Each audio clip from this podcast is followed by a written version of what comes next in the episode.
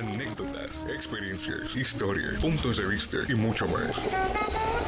Es lo que tiene tu programa Punto Clave, donde entrevistamos a las personalidades que marcan la diferencia.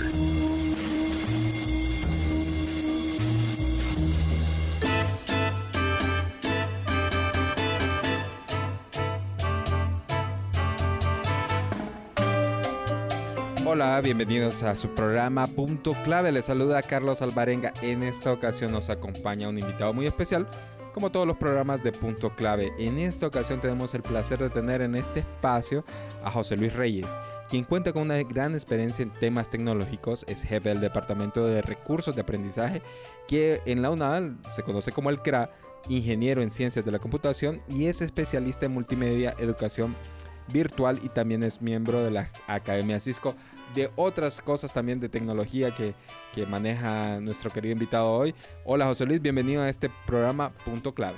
Hola Carlos, muchas gracias por la invitación. Bien, eh, en este tema de, de, la tecnología tenemos tantas aristas, eh, tantas cosas importantes que se pueden destacar, pero una de las cosas en donde tú te especializas, eh, especializas es en el tema de tecnología educativa y la educación virtual. Eh, ¿Cómo está la universidad en este aspecto y cómo se está desarrollando este tema? Porque sé que hay muchos grandes avances y estamos desarrollando muchas cosas importantes dentro de la UNA. Sí, es correcto. Fíjate que en nuestra Universidad Nacional Autónoma de Honduras, desde hace mucho tiempo, ha venido colocando a la disposición de todo lo que es eh, los docentes y los estudiantes eh, y el pueblo hondureño, lo que es tecnologías para la educación y tecnologías que vienen a fortalecer el tema del aprendizaje. En pandemia se vieron potenciadas y actualmente pues tenemos diferentes recursos y herramientas que pues el docente saca provecho para poder desarrollar sus clases o no solo eso, seguir conectados con sus estudiantes y conectados con el aprendizaje. Y eso es importante porque hablábamos de la importancia de, de, de la educación, eh, de la tecnología en la educación, pero antes, antes de la pandemia creo que hubo un, desprendimiento de la gente que, le dio más eh, importancia a ese tema de tecnología, ¿verdad? Lo vimos cómo se, se estaba no sé si no, tú nos puedes explicar cómo hubo ese cambio radical que hubo de, de parte de los docentes en verle, a, apostarle más a este tema de la tecnología. Sí, mira, el, el CRA desde hace mucho tiempo se ha venido eh, incursionando el tema de la incorporación de tecnología educativa. En aquel tiempo el tecnología audiovisual. Pero en pandemia, o sea, antes de pandemia tuvimos una eh, estrategia de desarrollo de competencias tecnológicas y de implementación de tecnología en el aula basada en el tema presencial y experiencias también de educación virtual. Pero adicionalmente, ya en pandemia, nos vimos entonces obligados, toda la comunidad universitaria y nosotros como Dirección de Tecnología, como DGT y el CRA, en apoyar al docente en el desarrollo de las competencias, pero no solo el desarrollo de las competencias, en asistirle, en acompañarle, en asesorarle. Y es ahí donde podemos tener ahora una madurez en el uso de las herramientas tecnológicas, pero también en las herramientas y más bien los docentes ahora ya estamos incursionando en temas de inteligencia artificial, en temas mucho más profundos que vienen a enriquecer el tema del aprendizaje. Pero no, no solo lo vemos desde el lado docente, lo vemos desde el estudiante. Un estudiante que tiene.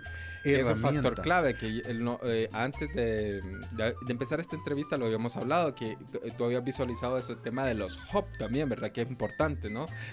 Es, correcto, fíjate que nosotros creamos un concepto eh, nuevo en el tema de los hub digitales, es un aprendizaje a lo largo de la vida, o sea, lo que yo necesito capacitarme. Y ahí también nos llevamos de la mano para que el docente implemente las herramientas, pero no solo el docente como te mencionaba, sino el estudiante.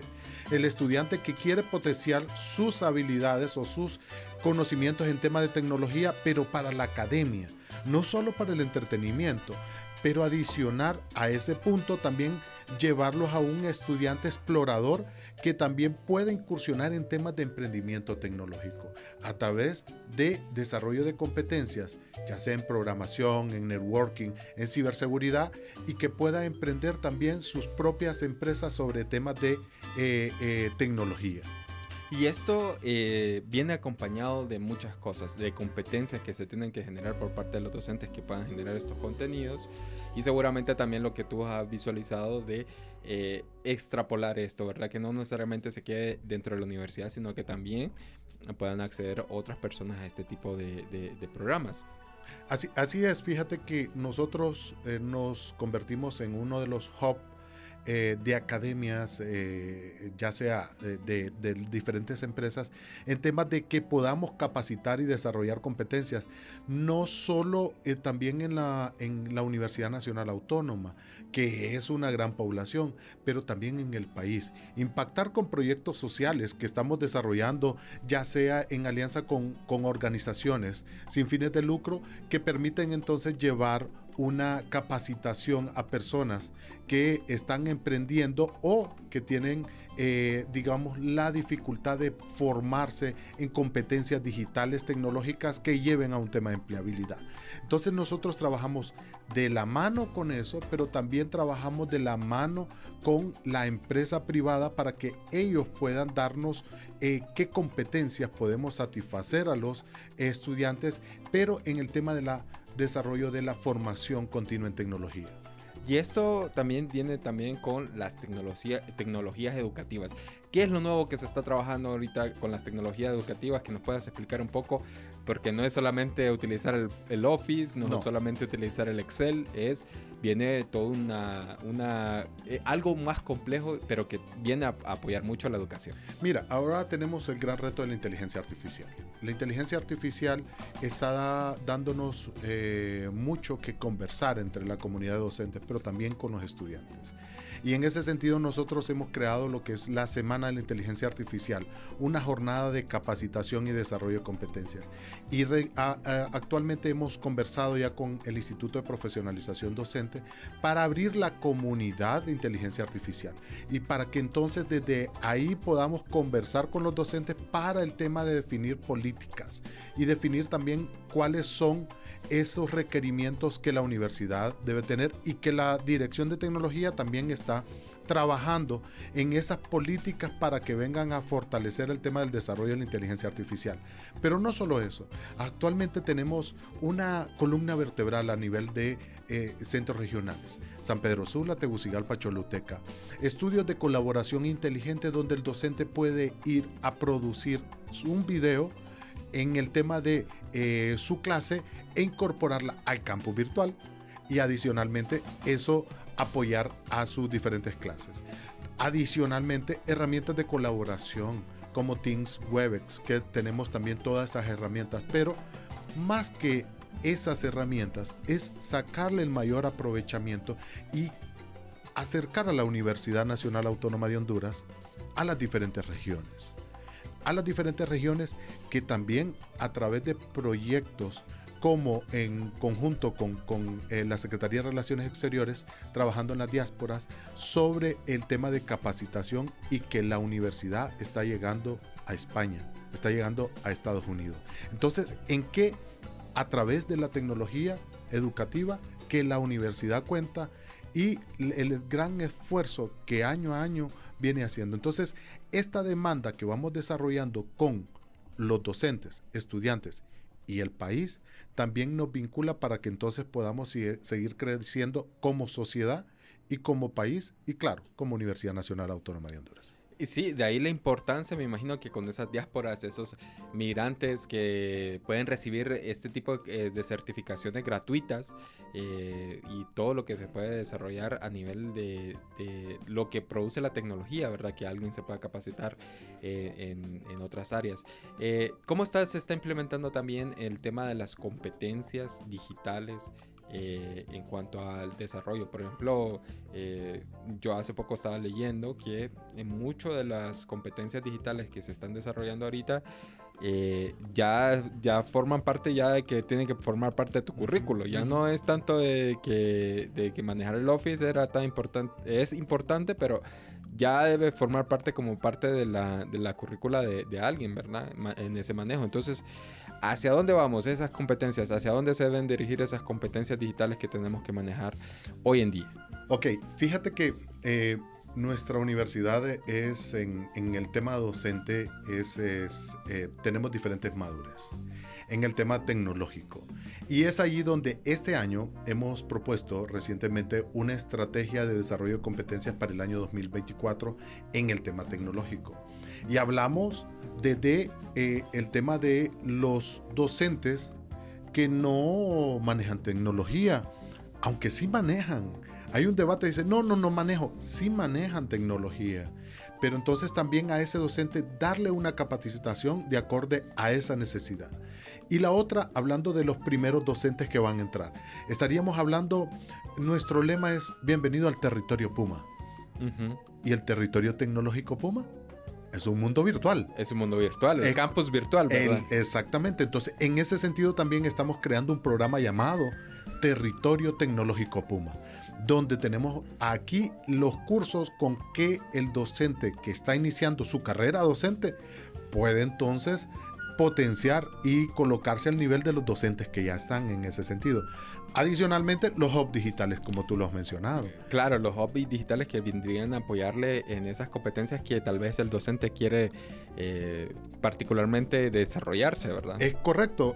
Eh, es decir, yo quiero potenciar el tema del seguimiento y monitoreo de mis aulas virtuales o en algunas herramientas. Por otro lado, el proyecto también acopla el tema de Aprender 365, una herramienta potente que nuestra universidad tiene con el tema de eh, eh, Microsoft 365, donde tenemos una cantidad de aplicaciones, Carlos, que no necesitamos andar buscando o comprando cuando las tenemos a la mano.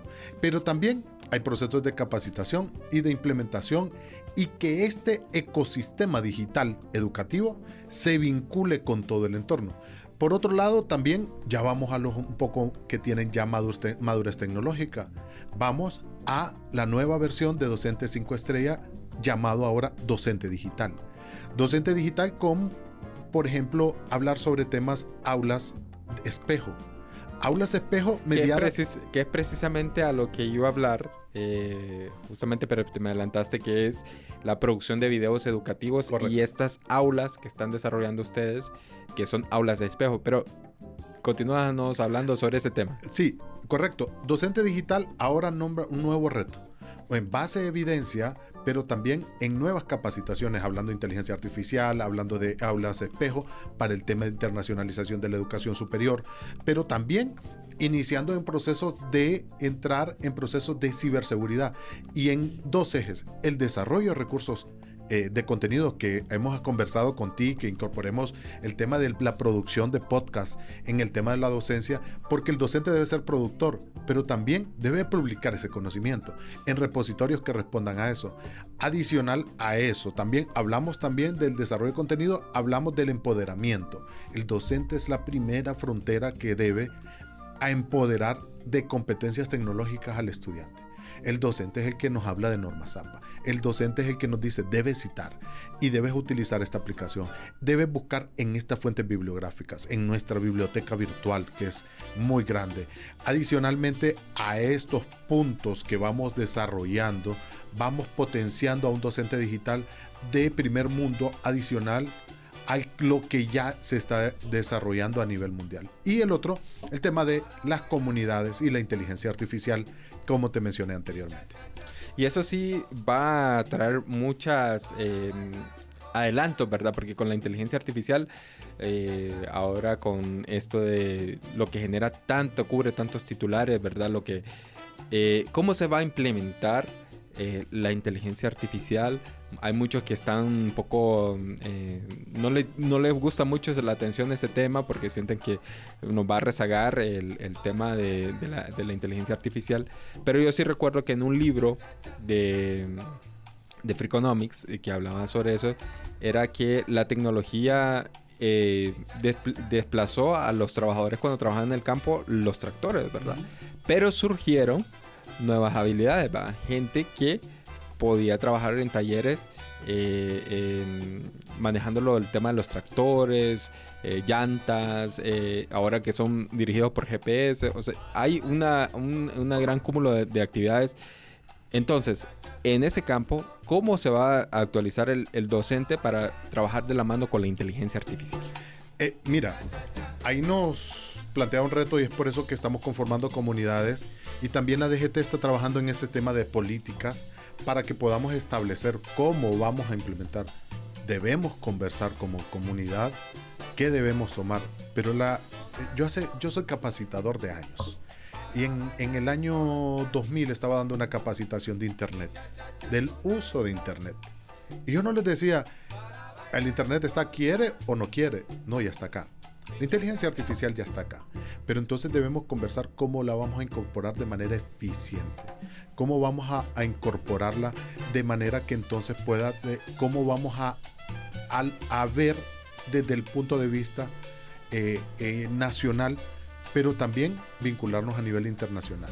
Entonces ahí también tenemos que, que ver algunos puntos que debemos conversar con la comunidad universitaria en ese tema fundamental de la inteligencia artificial y otras tecnologías que ya nos están retando. Carlos, tú que has estado en este tema de producción de multimedia, tú has visto cómo ha evolucionado. El, el cambio ha sido enorme, ha sido gigantesco, ¿verdad? Ahora eh, se ven con herramientas como Photoshop, incluso, Exacto. ¿verdad? Que ahora nos permite que eh, idear una imagen de parte de, eh, de una fotografía, generar la otra parte de la fotografía.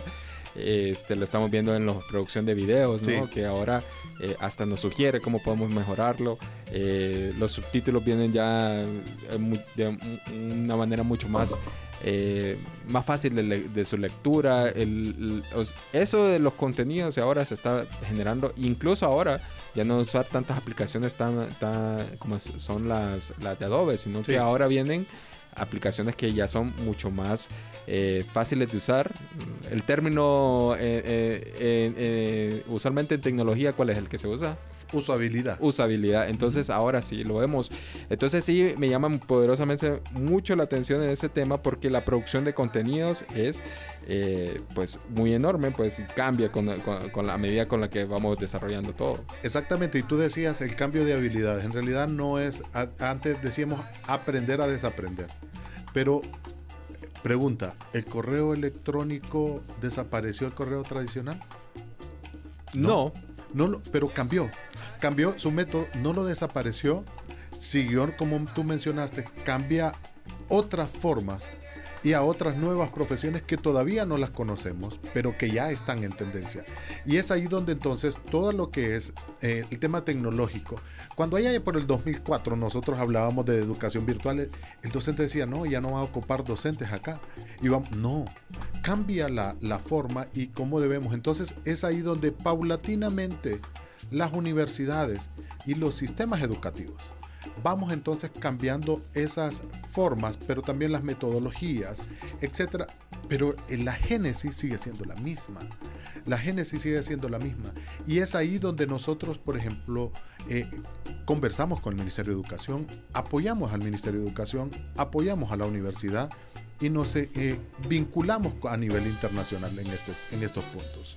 Entonces vemos que vamos cambiando, pero tenemos que ir eh, al misma, en la misma línea para no quedarnos con eh, eh, tecnologías que también puedan ser obsoletas. Ahora, ahora bien, uh -huh. es bien difícil en una universidad tan grande como la nuestra. Claro, ¿verdad? es porque la idiosincrasia de cada universidad tiene que verse también, ¿verdad? En, sí. en, en el caso de nosotros, que es una macro universidad que tiene sí. centros regionales distribuidos por todo el territorio nacional, entonces ¿Qué dilema presenta para la DGT este tema?